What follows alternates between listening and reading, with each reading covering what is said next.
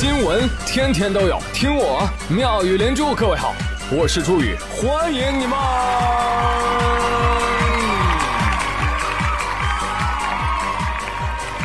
谢谢谢谢谢谢各位的收听啦！本集我们重点讲述：人不要脸，天下无敌；人不要命，何事不为？哈，当地时间四月十四号，印度安德拉邦有一个村子啊，数千人无视社交距离进行泼粪大赛，以庆祝传统节日。当地的村民们会互掷牛粪，以祈求健康和繁荣。这个现场啊，真的是漫天飙粪啊！这个场子可不能笑啊！哈哈哈，嗯，嗯。这个用嘴接住才是最屌的。这头牛最近有点上火，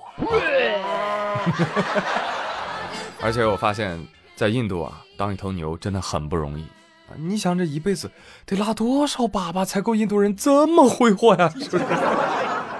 哎呀，三哥真服了服了哈！三哥很奇葩，全靠粪当家啊！连屎粑粑都能玩那么开心的一个国度啊！我真的不知道该怎么夸了，是夸他们乐观？什么是快乐星球？三哥，你带我研究。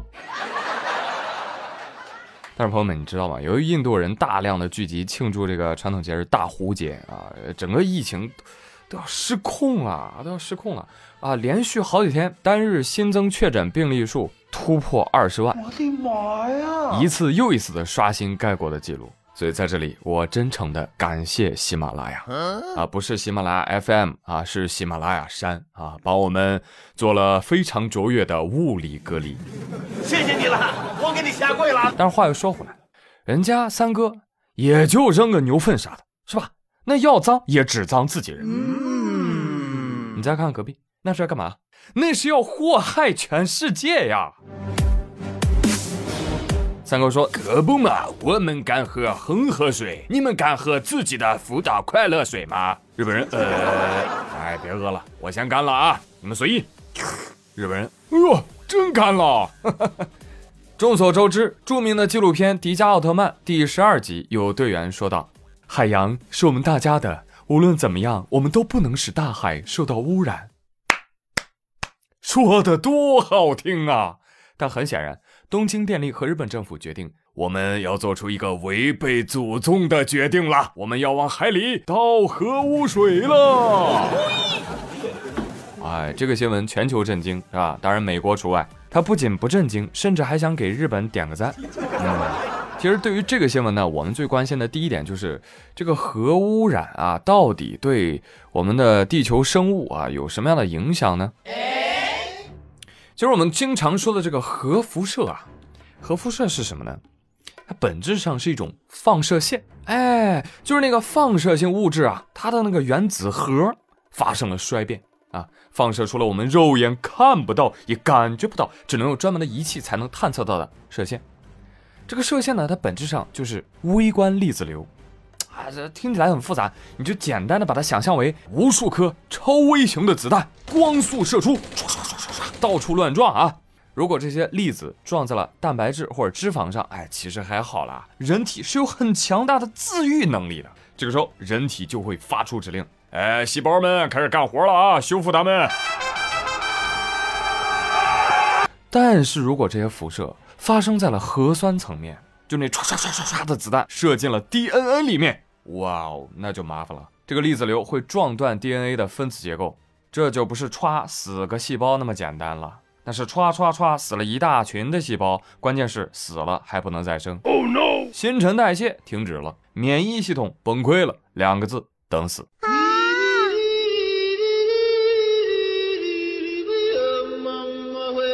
而更可怕的是，核辐射还有可能导致基因变异啊，引发一系列的连锁反应，然后你就会看到什么啊，畸形啊。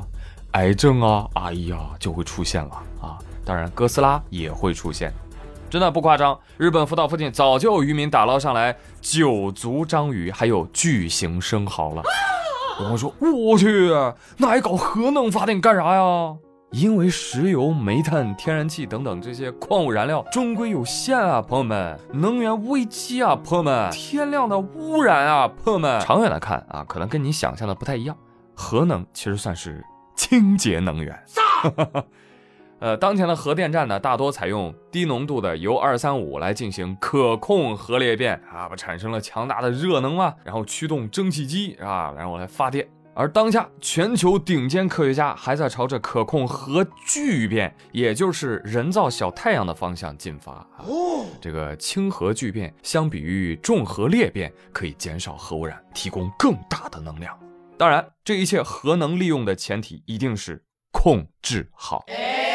控制的好，那就利远大于弊啊！你比如说，一千克的铀二三五啊，一千克啊。也就两斤重嘛，这个油它裂变放出来的能量，相当于两千七百吨标准煤燃烧放出来的能量。Oh my god！所以说，核能发电相比于化石燃料发电，它会减少巨量的污染物排放，也不会产生加重地球温室气体的二氧化碳，而且它能量密度大，燃料体积小，运输存储相对方便。